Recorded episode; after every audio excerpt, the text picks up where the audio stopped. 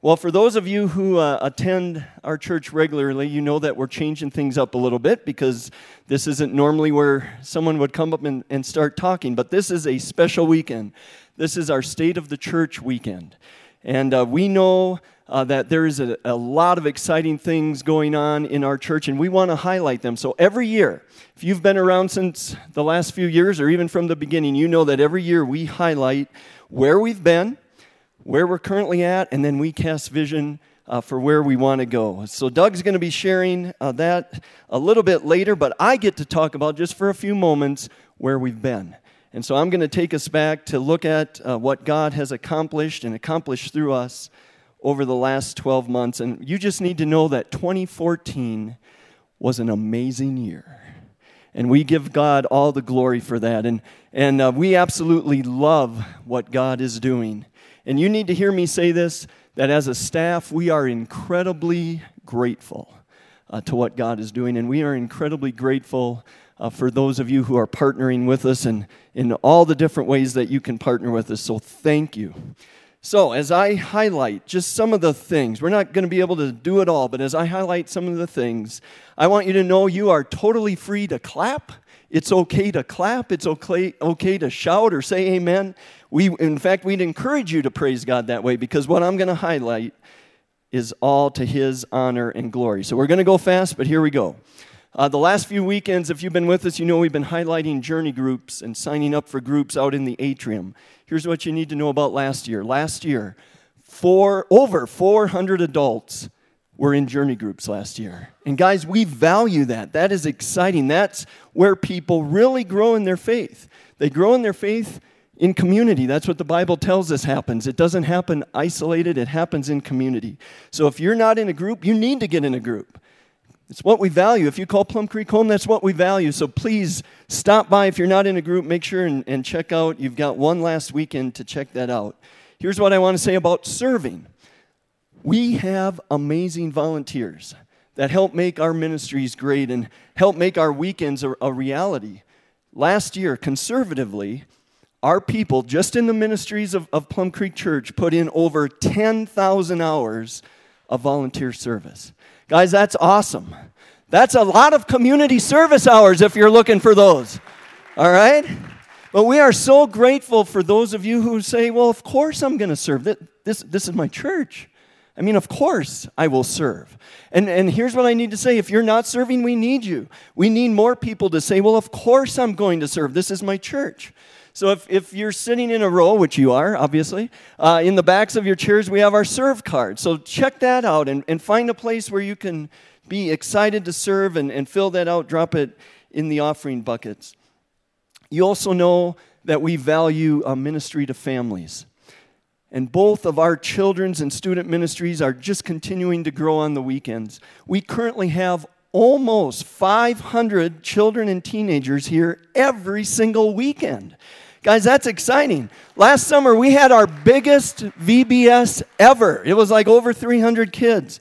Our, uh, our students, both junior high and high school, went on two different mission trips one to Haiti and, and one to Durango. And the Durango one was kind of a, a camp uh, learning what it means to go on a mission trip. And they were doing hands on service there. And both Pastor Emily and, and Kyle are just doing an amazing job there. We've also had uh, just a ton of other just blessings throughout the year. Uh, we started our Saturday night service last Easter. We had five services two on Saturday, three on Sunday.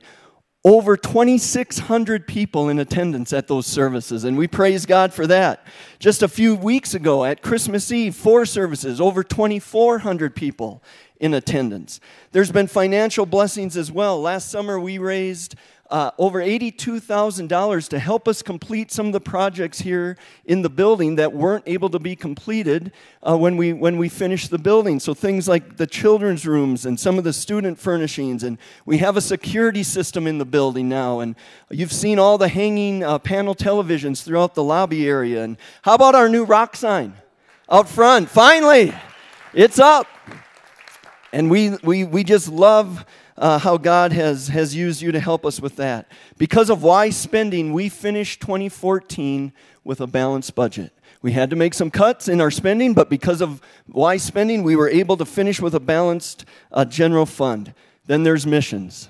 And again, if you've been around with us for a while, you know how much we value missions. From the very beginnings of our church, back in 2006, we made the commitment that we would always give at least 10%, a tithe. We would always give at least 10% of what came in through the general fund right back out to support missionaries and orphan ministries and church planners outside the doors of our church. And so I'm excited to say that in 2014, that meant giving just over $173,000 to missions.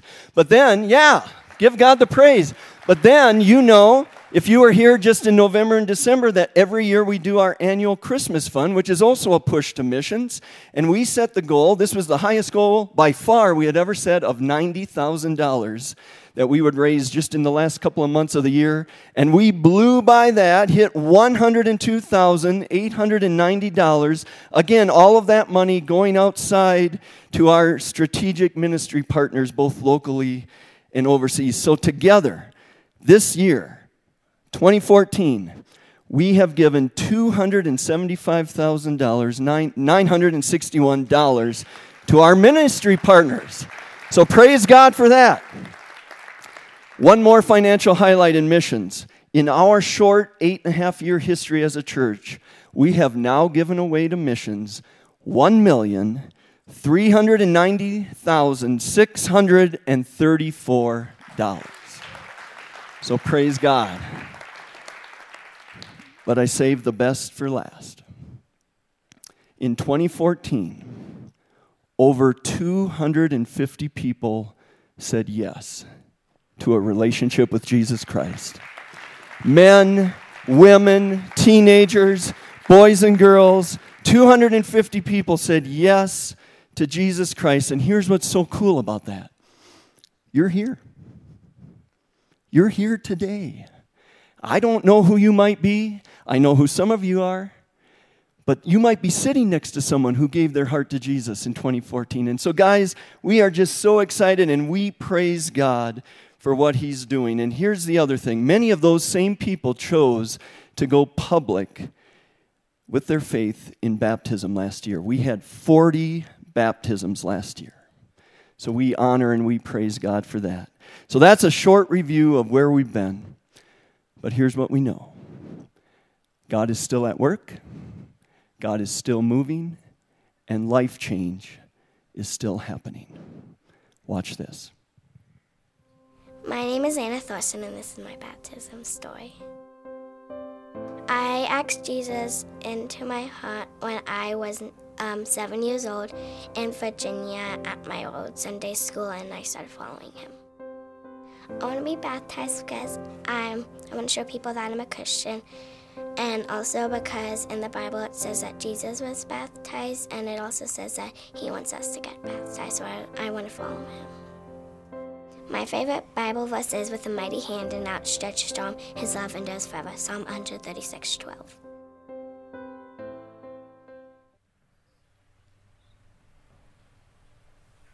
Anna, thank you so much for giving us a chance to uh, to be able to participate in this really big decision that you're making today. I'm very, very proud of you. You guys, this is the first time that uh, we've ever done a baptism during our service because we've always done them uh, at other places and, and out and about in pools and wherever else. And so this is the first time that we've ever done this. I'm very proud of you. That's pretty cool. That's a big deal to be the first one in the auditorium, isn't it? Yeah. Well, thank you so much for sharing some of your testimony. We're so excited for you uh, that you've made this decision to accept Jesus. That is awesome. And thank you for sharing with us your verse, too. That should be challenging to all of us here today to make sure we've got our favorite verse memorized, right? That was awesome. Now, I want to challenge you with this thought God's going to continue to work in your life, and He's got incredible plans for you. And we're proud of you that you're taking this step to obey God today. But listen, this is one of the easiest places to ever stand up for Jesus. Can you guys just give her a hand for what she's doing today? And so, Anna, we're really, really proud of you for that. But we also want you to know that, that there will be days when it's tough to stand for Jesus. And I want you to continue to grow in your relationship with Him. Keep reading your Bible and praying. Keep talking to your friends about Jesus. And you keep memorizing some verses too. Can you do that? All right, why don't you plug your nose real quick? Put this arm up here. And so, Anna, it's now my privilege to baptize you in the name of the Father, the Son, and the Holy Spirit. Congratulations.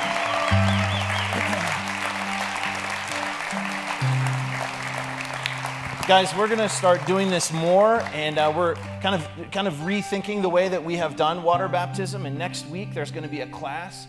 If you haven't been baptized and you would like to be baptized, and you just know that's something God's calling you to, listen, that would be an honor for us to be able to do that. There's a class you'll see on the slide behind me that, that is uh, going to be next weekend. That'll be the next one that's up. And we want to help you to learn to tell your story. We want, we're going to shoot video testimonies of those that are being baptized. And we're going to start doing this more regularly throughout uh, the, the weekends that we have gathered together. Because look, this is what it's about. People giving their heart to the Lord. People getting fired up to be obedient to Him.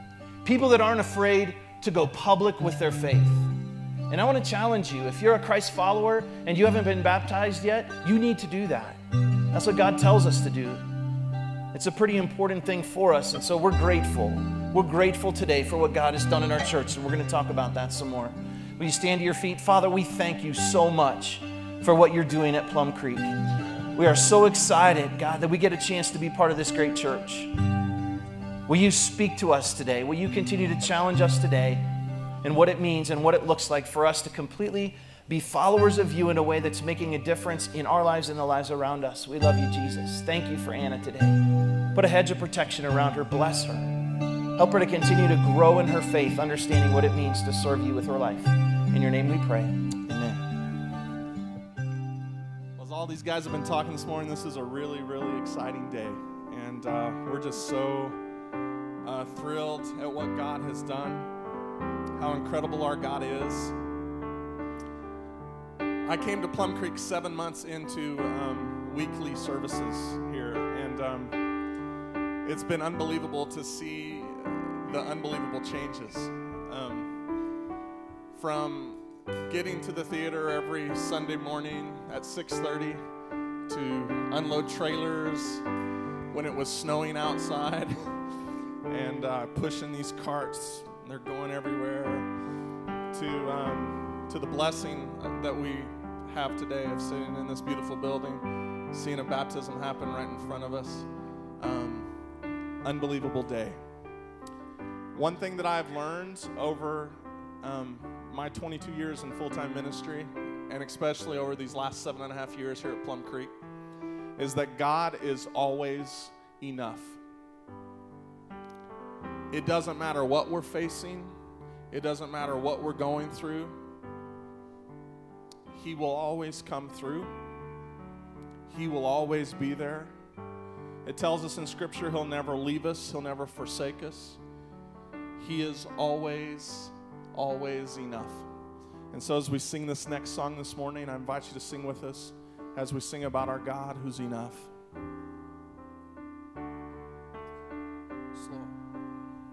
You are my supply, my breath of life, still more awesome than I know. You are my reward, worth living for. still more awesome than I know. Cause all of you is more than enough all of me, for every thirst and every need. You satisfy me with your love, and all I have in you is more than enough.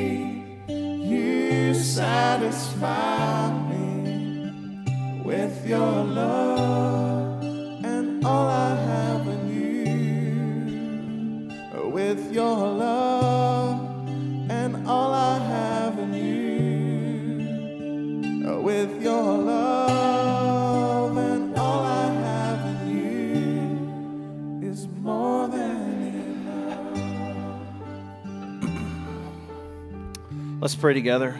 Father, we thank you that what we've just sung is something that we know to be true. It's not just words on a screen that we sing, Lord, it's reality that we live by.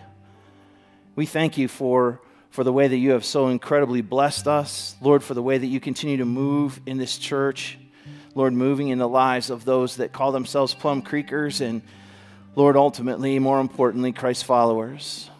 Lord, you are more than enough for us. But God, I, I know that it has to be more than just something that you've done for us. That God, you're calling us to have your heart for this world around us too.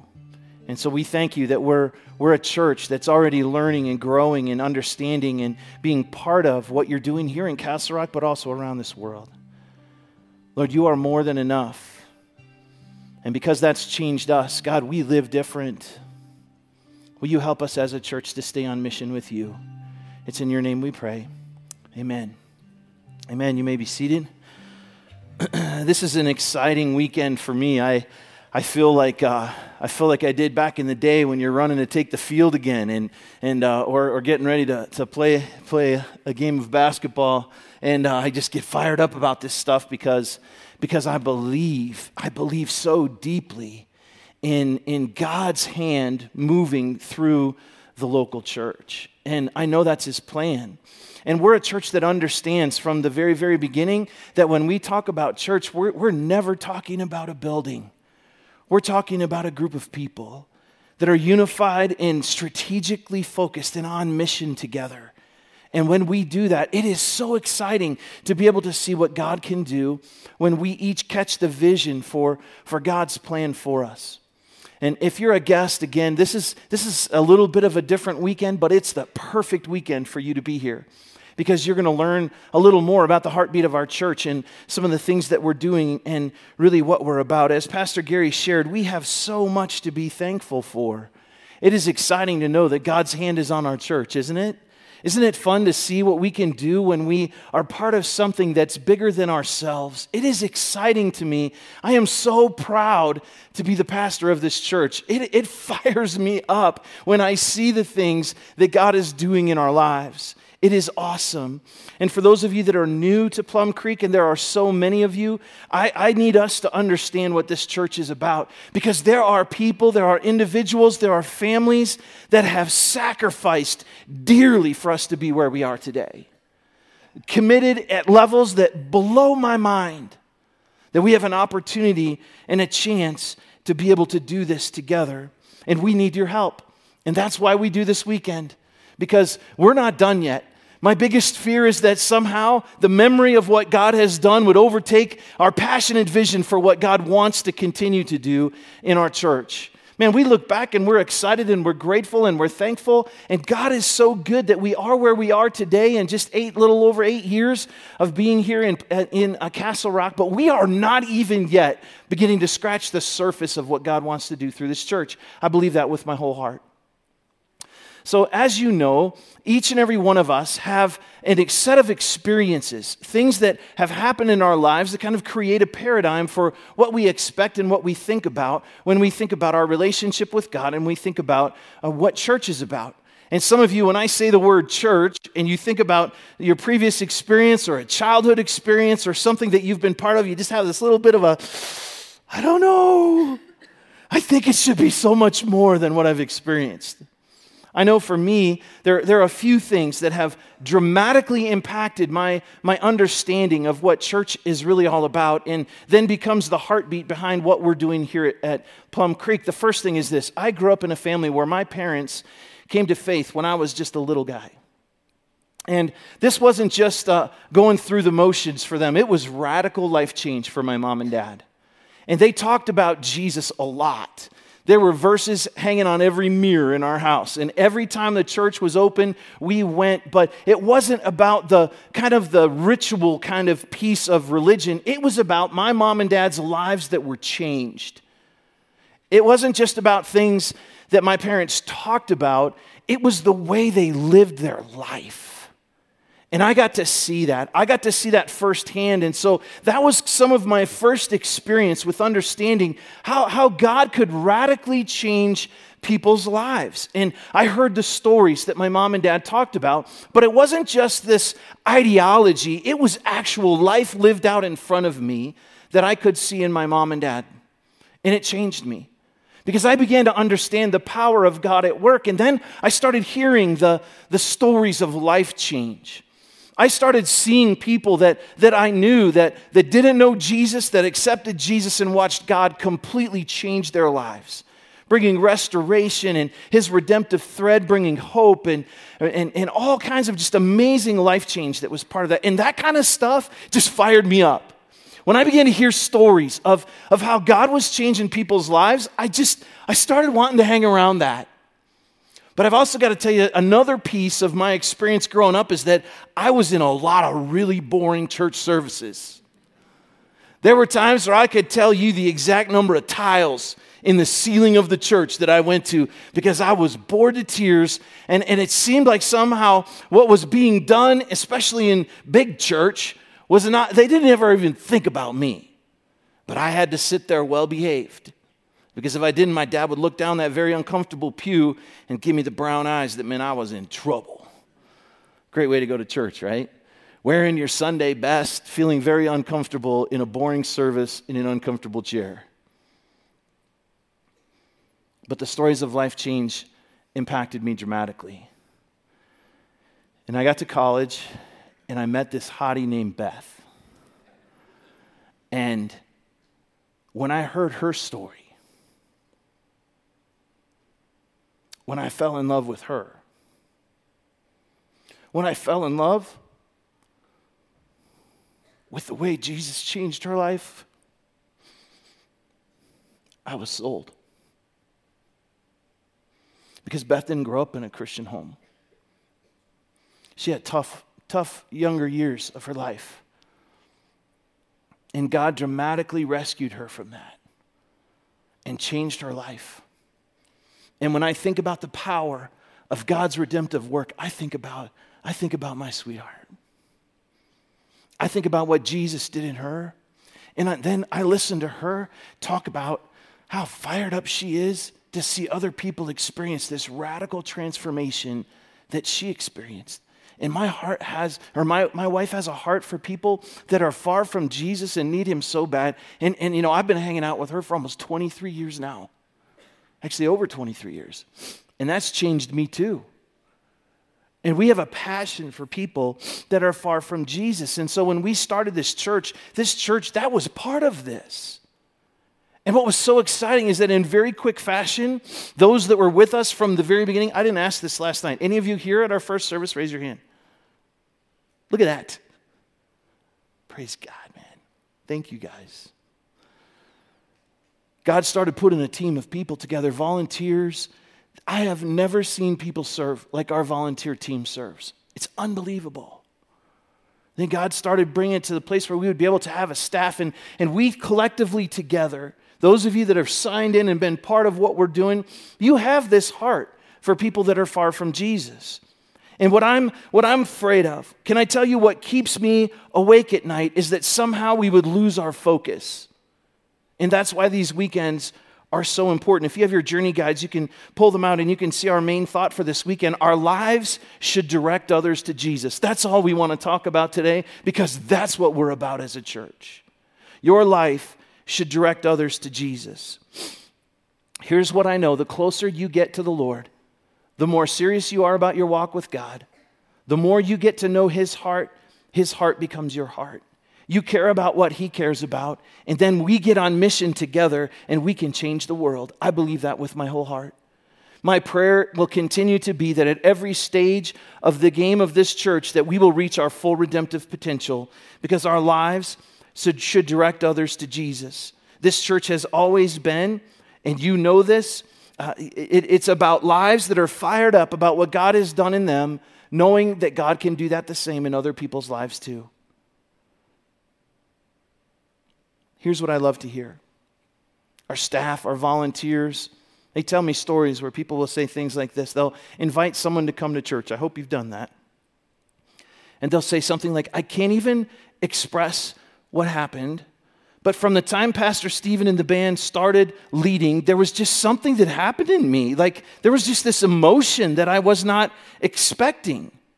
And then I love this when folks will say, you know, it doesn't really matter who's speaking, but when they're speaking, it sure feels like all the lights are off and the light is right on me. And whatever was done, whoever's speaking, like Doug must have talked to my mom because I'm hearing from God in a way that I never expected. And can I tell you, that fires me up. I get so excited, and the beginning of this year has been so amazing for me because I've gotten all kinds of emails and texts and conversations about us pausing to ask God to give us a word and the story of what God is doing to help this be the best year ever. I'm praying that this will be the best year ever for you personally, but I want you to pray with me and commit to praying with me that this would be the best year ever in the history of our church. We must never lose sight or drift from our purpose of leading a church full of people that are radically moved by the incredible redemptive grace of our God, that it moves us to the place where we will then go and share this same story, share our story of what God has done in us with other people as well. Living lives that compel others to know Jesus. In an environment here at church where you will feel absolutely comfortable to invite your friends to come. As a matter of fact, I, I heard this story the other day. I met this lady, and uh, she was working um, a, part time this Christmas at the outlets. It's a great story, and she was, I love her heart she was interacting with one of the ladies. She doesn't attend our church, either of them attend Plum Creek. And uh, she was working with this lady, and, and the, on one of their breaks, the lady was telling her her story, and she's going through a really hard time right now. And this, this gal that Beth and I have met, she said, uh, You know, do you believe in a higher power in their conversation? And she said, Well, yeah, I believe in God. She said, Do you go to church? She said, No. She said, Would you go to church with me? She said, Sure, I'll go to church. And then the lady called us and asked us if it was okay to bring this gal to Plum Creek. I was like, only because she's heard from you. She's heard about what God's doing here. She's never even been here. But when she knew that her friend needed to hear from the Lord and be challenged and get hope, she knew she needed to bring her here. That fires me up. I want to hear more stories like that where we are doing what God has called us to do. But I studied church. I've studied church for a long time. I read about church. I've gone to conferences about church. I talk to other pastors all the time. And can I tell you, here's the greatest danger in the church today. It's Church 101. The greatest danger is this that there is a gravitational pull in every church, every single one. You study church history and you'll see that this is true. There's a gravitational pull of every church to become a church for the people that are already there.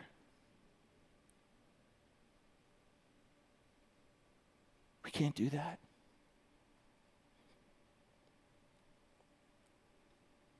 I want you to come here on the weekend so that you can be challenged, so that you can be motivated. Listen, you know me, I'm super emotional, and when I'm fired up about something, you're going to know. God bless our staff around here and my kids and my wife. They hear my sermon all week long because I get so excited to share it with you. But I want you to also be so excited to share about what God is doing in your life with the I wish I could go with you to work. You might be embarrassed. Because I'm going to tell people about Jesus. I don't know the people you know. I don't live next door to you. I don't go to the school eh, where your kids go and hang out with those parents and go to your kids' games. I'm going to my kids' games.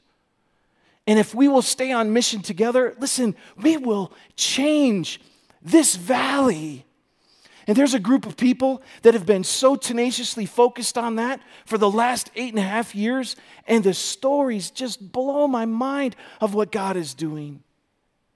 It motivates me to continue to want to lead a church that will be at a place where we are, we are just so laser focused on mission with God that, that we're going to come to church. And I love when this happens. You're like, listen, dude, you better bring it this weekend. Because I'm bringing a friend that needs to know about Jesus. Man, you tell me that because that'll fire me up. It better be every single week. You expect me to bring it, don't you? You know what? Church is a tag team sport. When you leave this place, I tag you. When you come in here, you tag me. And we go out together to make a difference in this community. The reason why there's this gravitational pull to become a church that's about the people that are already here towards the insiders instead of people that are on the outside is because the people that aren't here, they aren't here. They don't have a voice yet. They don't complain about anything. It's awesome. But you know what? We need to advocate for them. We need to stay on mission together. That we would continue to be a church. Yes, it challenges us, it inspires us to be closer to Jesus and to have his heart. But we need to be on mission together, knowing that we have, we have to advocate for those that aren't here yet, that still need to have the hope that we have in our lives. We have to be intentional. We need to be, we need to be contributors instead of consumers. And Plum Creek has always been really good at this, and we need to stay focused on this, and we've got to make this personal. And so I've told you that this year I'm reading through the Bible again, and, and the other day I bumped into this passage of scripture that I've, that I've read many times before in Matthew chapter 13, and I just want to read it to you because I think it explains very clearly where we are and what we need to do and how we're going to move forward. Jesus told this story. He talked in parables all the time, you know that. And he said this in Matthew 13 3. He told many stories in the form of parables parables such as this one. Listen, a farmer went out to plant some seeds, and as he scattered them across his field, some seeds fell on a footpath, and the birds came and they ate them. Other seeds fell on a shallow soil with underlying rock. The seeds sprouted quickly because the soil was shallow. But the plants soon wilted under the hot sun, and since they didn't have deep roots, they died. Other seeds, they fell among the thorns that grew up and, and choked out the tender plants. Still, other seeds, they fell on fertile soil and they produced a crop that was 30, 60, and even 100 times as much as had been planted. Then listen to what Jesus says Anyone with ears to hear should listen and understand. Inside of that passage is the key to us staying focused and on mission as a church. This is the key. And some of you are looking at me right now just like the disciples did to Jesus. Really? And you know what I love about this particular story is that Jesus unpacks it for us. A few verses later, Jesus tells us exactly what this story was about. And here's how we stay on mission we make it personal. We ask ourselves, how are we doing in our personal walk with the Lord? Because if Plum Creek is going to reach its full redemptive potential, that means that you're reaching your full redemptive potential. That means that we pause like we have at the beginning of the year to just do some inventory, to ask God where we are right now on our faith journey. And so I'm going to read to you the, the verses that where Jesus explained this story. And while I'm doing that, I want you to find yourself. Find yourself in these different types of soil because the soils represent our hearts, they represent our lives, they represent our souls. And the seed is the message of Jesus that he has put into our hearts the message of the gospel, the good news that God loves us and that He has a redemptive plan that restores us and gives us forgiveness and gives us the opportunity to be in relationship with Him. And that's good news. Man, you can't talk about that and be boring. That's about life change. So I want you to do just a quick inventory as I, as I look at this passage of scripture again and make it personal. Take an honest look inside. Four types of people. Jesus says in Matthew 13, 18, he says, Now listen to the explanation of the parable about the farmer planting seeds. The first type of people are, is this they hear, but they don't understand. This might be some of you that are here today. The seed that fell on the footpath represents, this is what Jesus said, those who hear the message about the kingdom and don't understand it. Then the evil one comes and snatches away the seed that was planted in their hearts. Listen, we talk about this a lot at Plum Creek that there's an enemy of your soul, and he's very real. Scriptures tell us very clearly that he comes to steal, kill, and destroy. He doesn't want you to have this kind of relationship with Jesus that will help us to be on mission as a church. He wants to do everything he can to distract us of that, but Jesus, as we know, has come to bring life. And we celebrate life change at Plum Creek. And we stay on focus so that others can experience that kind of life change too. So, the first type of person are those that hear but don't understand. The next type of person are those that hear but don't grow. In Matthew 13, uh, verse 20, the seeds on the rocky soil represent those who hear the message and immediately receive it with joy. But since they don't have deep roots, they don't last long. And then look what happens. They fall away as soon as they have problems or are persecuted for believing are persecuted for believing God's word. You see they hear the message. This might be some of us that are here today. I've been there where I've heard the message, but I'm not intentional about growing. So I don't have roots that will be able to help me sustain the challenges and the difficulties of life. Listen, we try and keep things very simple at Plum Creek because that's exactly what Jesus did. And so we have banners that hang on our wall, we have armbands that we wear, and cool shirts that you can buy today that remind us to keep our priorities right God, family, and others. Boy, it's so simple to say it, but so, so tough to live it sometimes, isn't it? We have to be intentional about our spiritual roots growing down so that we can become the men and women that God wants us to, so that we have His heart that helps you reach your full redemptive potential and our church to reach its full redemptive potential as well. Those that hear but don't understand, those that hear but don't grow. The third type of person is those, now listen carefully, those that hear but live distracted. Those that hear but live distracted. Listen to what Jesus said. Jesus said this the seed that fell among the thorns represents those who hear God's word. But look what happens all too quickly. The message is crowded out by the worries of this life and the lure of wealth, so no fruit is produced.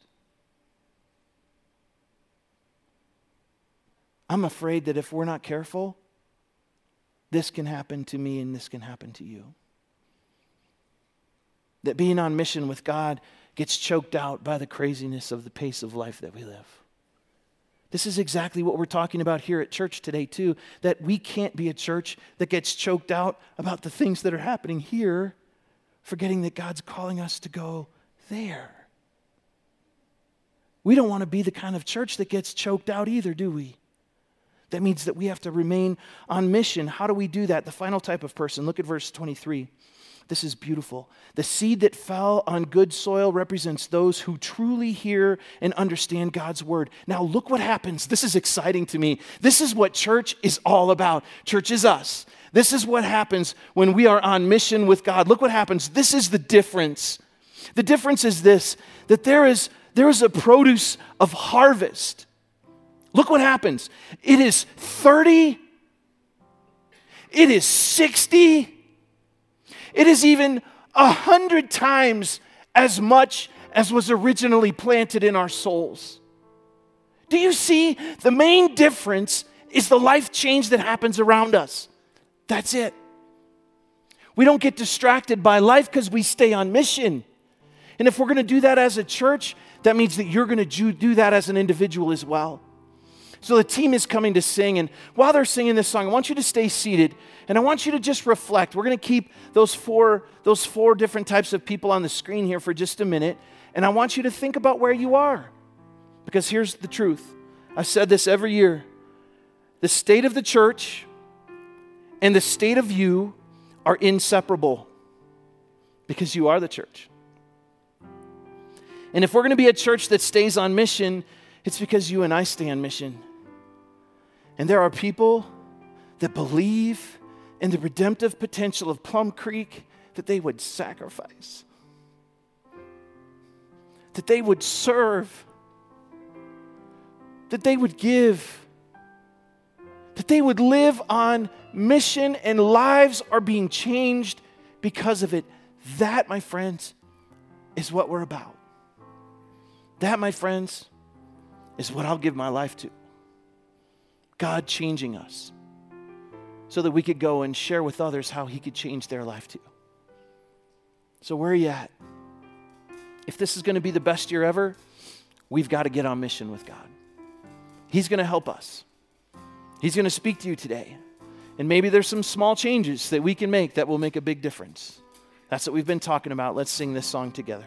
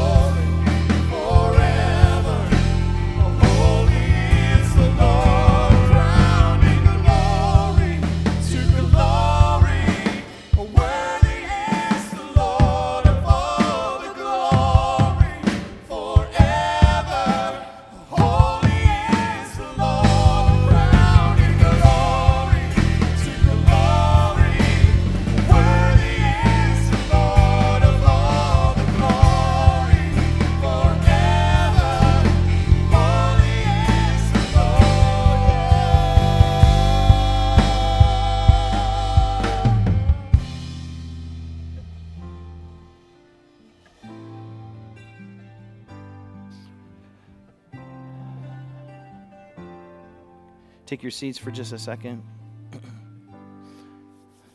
You know what makes a great church?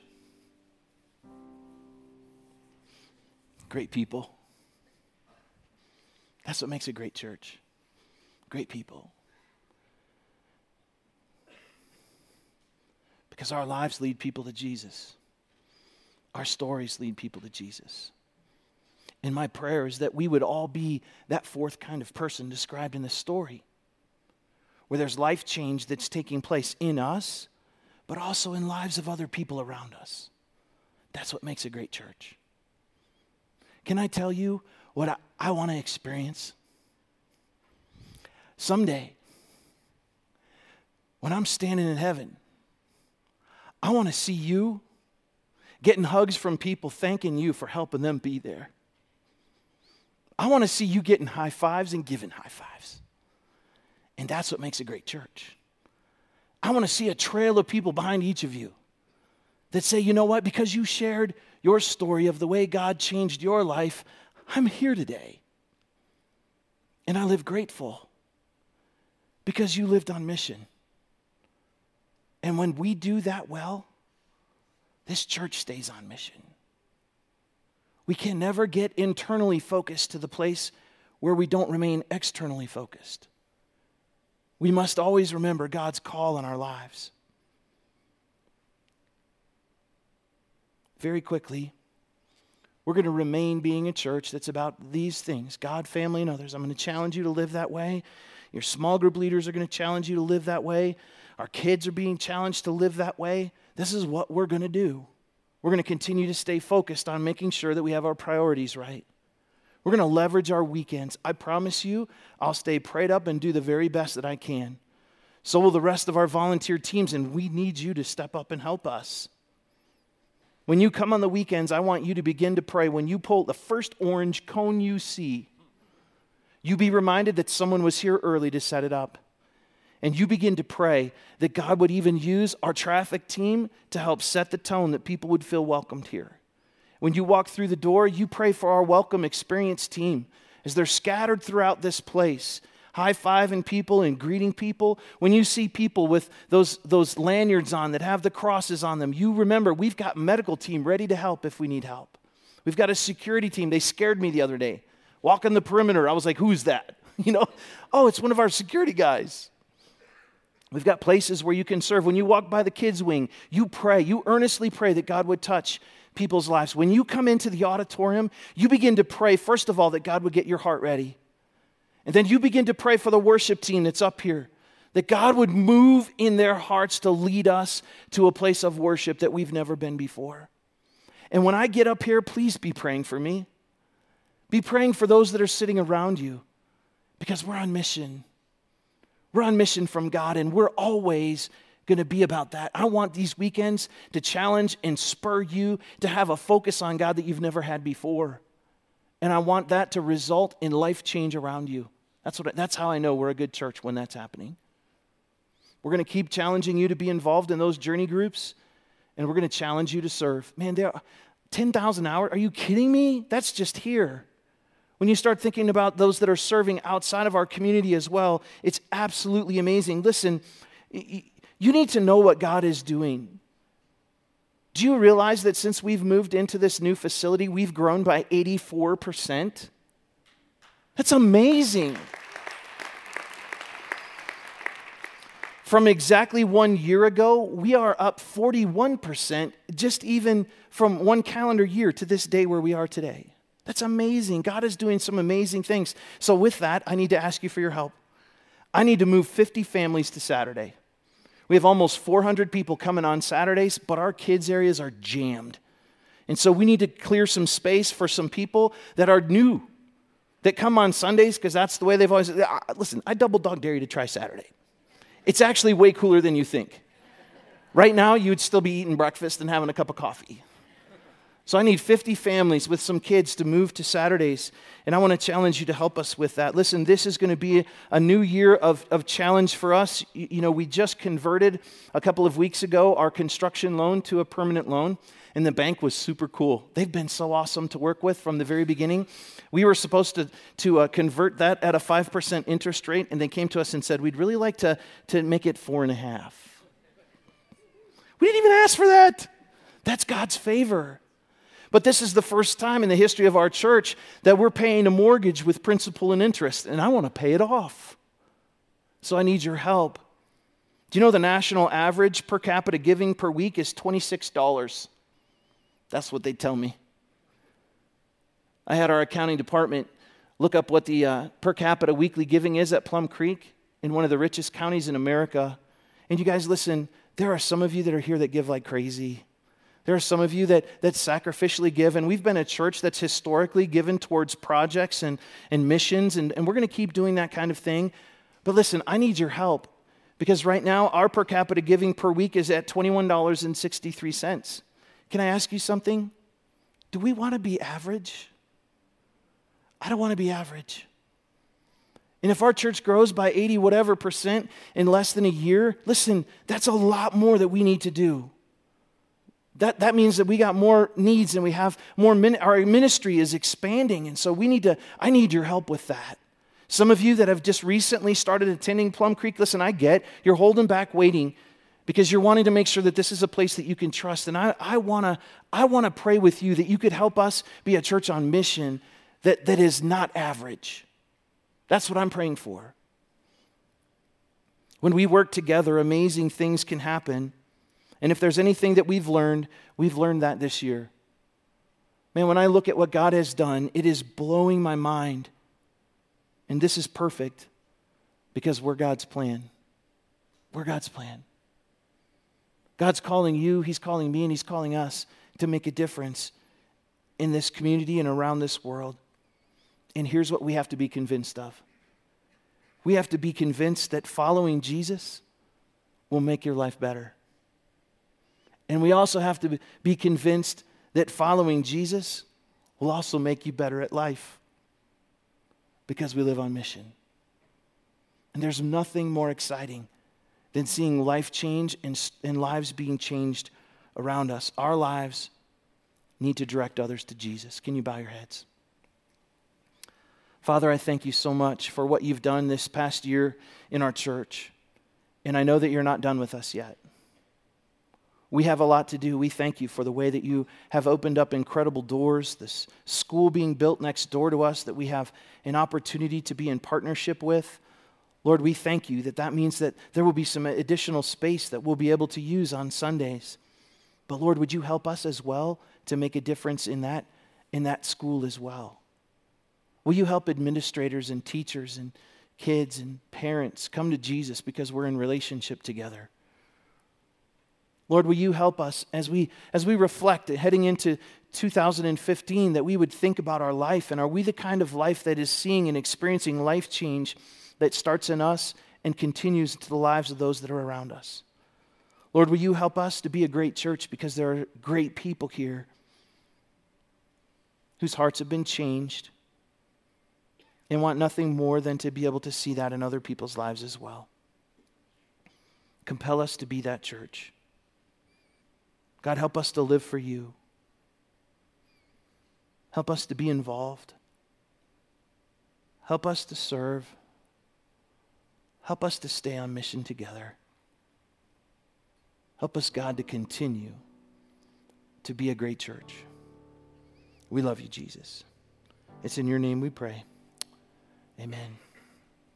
Our ushers are going to come and help us with our offering today. And listen, if you're a guest, I don't want you to feel obligated to give. That's not what this is about. there are envelopes scattered throughout the auditorium, and there's actually four ways that you can give at Plum Creek. You see that on the screen.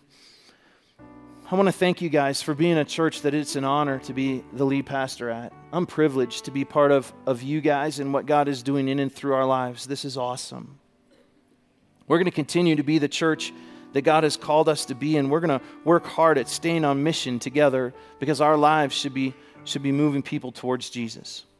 Now, as you leave, there's a couple of things that are going to happen. If you're a guest, the ushers will be in the back, and you can drop your contact card in that bucket if you haven't had a chance to do that yet. Um, we'd love for you to do that. And then, would you do me a favor? I would really love for you to put one of these on your car. Find a cool spot. There's little stickers too that are blue. But if you put this on your car, look at me for a second. Don't flip anybody off while you're driving, okay? that, that's not what we're looking for there, all right? So don't cut people off. I put my sticker on and I cut somebody off the other day and I was like, no, just be patient, just be patient. Drive like Jesus would drive, you know? But this will, here, here's what's going to happen. When you see these stickers, will you pray that we'll continue to be a church on mission? Can you do that? I want them to be all over the place. If you got five cars, take five stickers. And then as you leave, the ushers are also got a little invite card for our next series. Listen, every single one of us know people that could that could use some intentionality in the area of our of our marriages. And as I've been studying for this, this has been good for me and my marriage too. And so I would encourage you grab one of these little cards and stick them somewhere where you'll see them and leave them on a table, give them to a friend at work or in your neighborhood. Just tell them, "Hey, they're doing this cool series at church. I'd, will you come with me?" And just invite them to come. The, the service times are on that little card. It's very simple. Just grab a couple of those and help me hand them out. And I know that God, can you stand up? I know that God's going to help us to be able to have the greatest year ever. And if you want to grab some Plum Creek swag on your way, there's some cool stuff out there that we would love for you to have too. Listen, look at me. Please look at me. I am so proud of our church. I'm proud to be part of this church. But we will never be a church that gets stuck on memory and off on vision. I don't want to be part of that. But I want to be part of a church that when, when I look in your eyes and I tell you now, listen, church is a tag team sport, I wish I could stand at all the doors and high five each and every one of you to tell you, you're it. Let's go together now and let's change this world. That's what this is about. So I want you to pray. I want you to pray when you see those stickers that God would help us be that kind of church and get involved. Serve like crazy, love like crazy, and live like Jesus would live in this community. And listen, there will be a life change that happens all around us. God, let that be so. We love you. You're an incredible God. We have so much to be thankful for, and we give you the praise. You're an incredible, incredible God. Thank you for what you've done in me. Thank you for what you've done in us. And thank you that we get a chance to be part of this incredible church. Lord, we pray that this would be a year where we see even more than we've ever seen before. That this would be the greatest the greatest year in the history of our church. It's in Jesus' name we pray together. Amen. Our prayer team will be up front. We'd love to pray with you. Otherwise, you guys have an awesome week. Live on mission, and we'll see you next weekend.